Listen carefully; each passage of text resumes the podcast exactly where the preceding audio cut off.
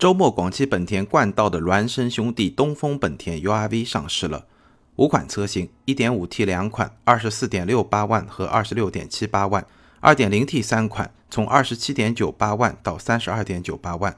我的第一反应是三个字，有点贵。再看配置，第二反应还是三个字，看不懂。1.5T 入门款24.68万，比昂科威、途观 L 和冠道都贵，直接看齐 2.0T 的汉兰达了，看不懂。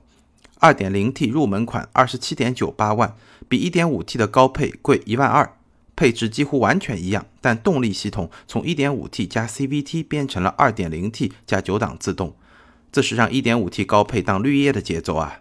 看不懂。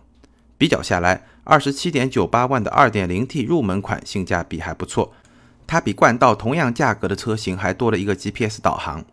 URV 似乎想采用盖板不盖高价高配的策略。但有些走过头了。